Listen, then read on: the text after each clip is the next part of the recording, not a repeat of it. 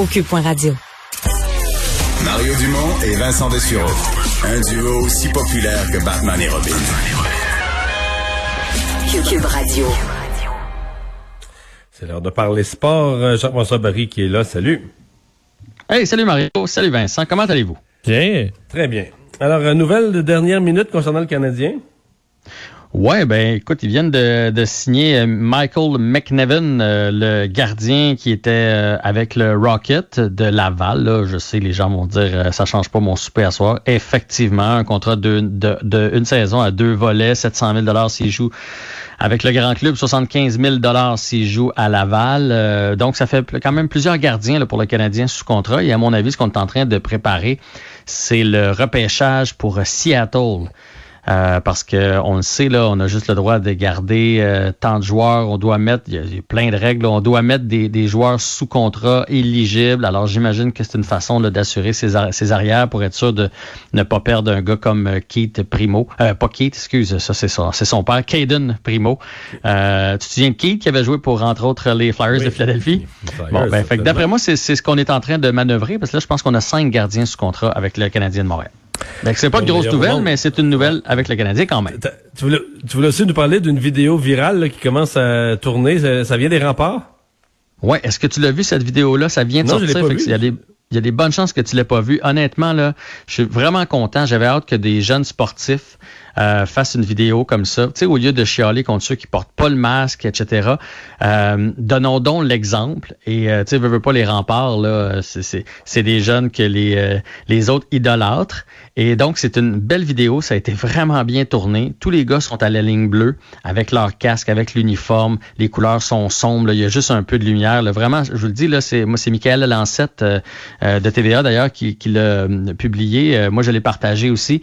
Et donc ils sont tous à la ligne bleue avec plein de rondelles et dans le filet, c'est la COVID qui est là. C'est un espèce, à mon avis, c'est un bloc de glace euh, avec le nom COVID, là, puis l'espèce de bébite rouge. Et les gars s'en donnent à cœur joie, dans le fond, avec des lancers frappés pour démolir le virus. Et alentour, après, à la fin de la vidéo, ils se retrouvent tous alentour de, de, de ce qui reste du microbe. Et dans le fond, le slogan, c'est ensemble, euh, combattons le virus, tous ensemble, en tout cas, quelque chose comme ça. Là. Ah, Mais c'est vraiment mmh. une, une, be une belle vidéo inspirante et je trouve ça bien d'avoir pris le temps de le faire de la part des remparts de Québec. Et ça peut rouler chez les jeunes quand même aussi, là. Mais c'est drôle que tu me dises ça parce que je viens aussi d'en repartager une qui a été faite par le collège. Hey, là, là, là, je veux, je veux pas dire le mauvais collège. Me donnez-vous deux secondes que je. Trompe-toi pas de collège. Non, mais je, je veux pas dire n'importe quoi. c'est c'est du Rocher, si je me trompe pas. Euh, du Rocher à Saint-Lambert, euh, qui ont aussi publié une vidéo. Donc, dans le fond, il y a des gars du sport-études, des filles du sport-études, mais il y a aussi euh, des Sauf jeunes les autres sont qui devaient plus faire jeunes, des sont à un niveau moins élevé, fait qu'ils lancent à côté du but. Ça fait que le bloc de glace reste entier. Ça montre qu'il faut utiliser des vrais experts. non, mais en fait, non, c'est pas ça. Ok, ok, ok. Okay, c'est pas ça, mais c'est une belle vidéo. Puis dans le fond, eux autres aussi parlent de tout ce qu'ils ont perdu l'année passée, qui n'ont pas pu faire de voyage humanitaire, qui n'ont pas pu aller défendre leur titre à génie en herbe, qui n'ont pas pu faire leur tournoi, etc. Puis ce qu'ils lancent comme message aussi, c'est tous ensemble, tu sais, euh, prenons les bonnes décisions présentement pour ne pas perdre ce qu'on a perdu l'année passée. Fait que je trouve ça plus. Je trouve qu'on montre beaucoup le chiolage et il était temps qu'on ait des vidéos comme ça inspirantes de, de jeunes.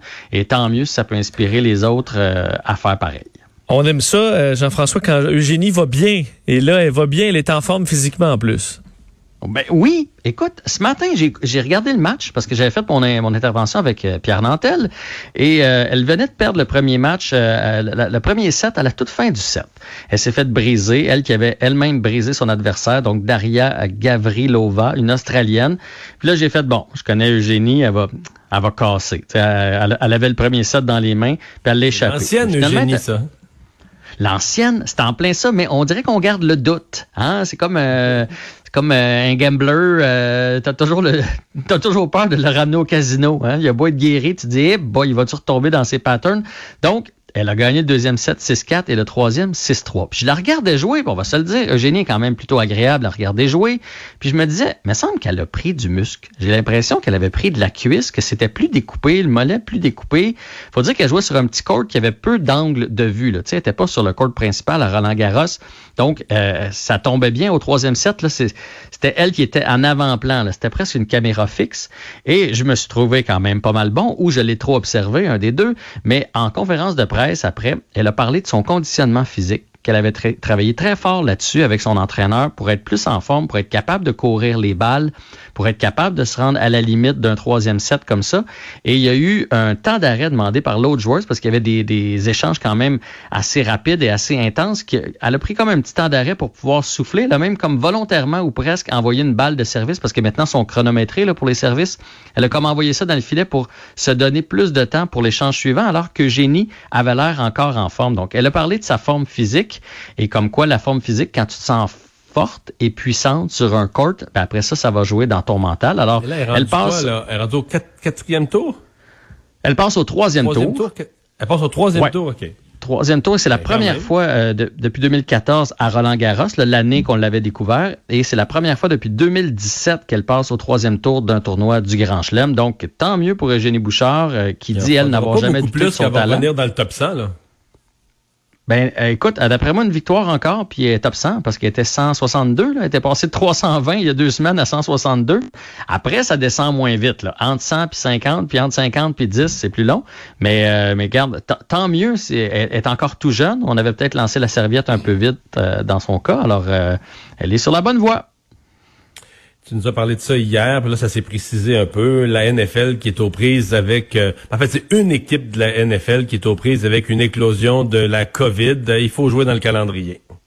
Oui, ben en fait, je fais un petit suivi parce que euh, là, le plan, ce serait de ne pas présenter le match en fin de semaine entre les Titans et les Steelers, mais de le repousser seulement de quelques jours là, pour donner le temps euh, de faire tous les tests et de s'assurer qu'il n'y a pas d'autres euh, joueurs ou membres de l'organisation qui ont le virus. Donc, ça, ça pourrait être seulement lundi ou mardi. qui serait déplacé le match, donc ça chamboulerait pas tout le calendrier. Et il y a une bonne nouvelle que moi je trouve à travers tout ça, c'est que, tu sais, mine de rien, les Titans ont joué contre les Vikings. Euh, il y avait des joueurs des Titans qui avaient le, la COVID. Donc, il y a eu des contacts et tout et tout mais ils se sont pas contaminés. Il n'y a pas de cas chez les Vikings. Donc, ça prouve que le virus est dans le vestiaire, dans l'entourage, dans l'avion, dans les repas, donc dans l'équipe des, des, des, Titans. Mais c'est pas parce que tu joues contre une autre formation que tu te plaques, que tu te frappes sur le terrain, que tu te croises sur le terrain. Tu sais, on a parlé de ça souvent là, cet été, entre autres avec les jeunes au soccer, à M. Arruda qui avait quand dit... Même des c'est quand même des contacts brefs. Mettons au football, je comprends que des fois c'est des contacts intenses, là, ça rentre dedans solide mais ils vont pas passer euh, de longues secondes ou de longues minutes là, dans le même euh, dans le même environnement de respiration là.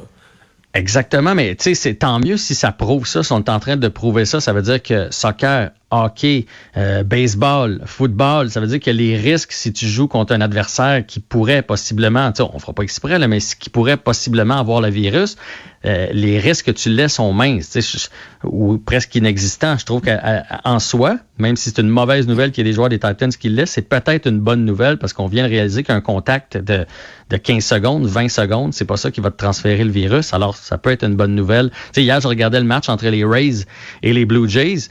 Puis, tu sais, les gars portent des, sont à l'arrêt court, puis au cas qu'il y ait un jeu serré au deuxième, là, ils portent comme une espèce de foulard sur leur nez, puis tout ça. À partir du moment où on fait, garde, le, coureur qui s'en vient au deuxième, là, même s'il y a le virus, là, c'est pas en, en une demi-seconde, en plongeant au deuxième, qui va te le transmettre. Ben, ça vient de changer la donne pour beaucoup.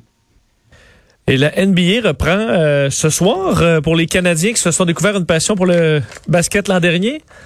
Ben, en fait, c'est pas la NBA qui reprend, c'est la finale. C'est peut-être moi qui ai mal envoyé mon titre. C'est la, finale qui euh, débute euh, ce soir, donc euh, entre les Lakers et le Heat. Les Lakers sont évidemment les favoris. LeBron James est de ce côté-là. On est allé chercher Davis aussi pendant la saison morte, qui ont été dominants tout au long de la saison. Le Heat, c'est la première fois qu'une équipe classée aussi loin en saison se rend en finale de la NBA. Mais eux autres aussi ont été vraiment bons depuis le début des séries. Alors, ça va être évidemment le Heat est, est négligé, mais il aime bien ce rôle-là. Ça va être une série fort excitante pour les amateurs de basketball. Merci Jean-François. À demain. À demain. Au revoir. Au revoir.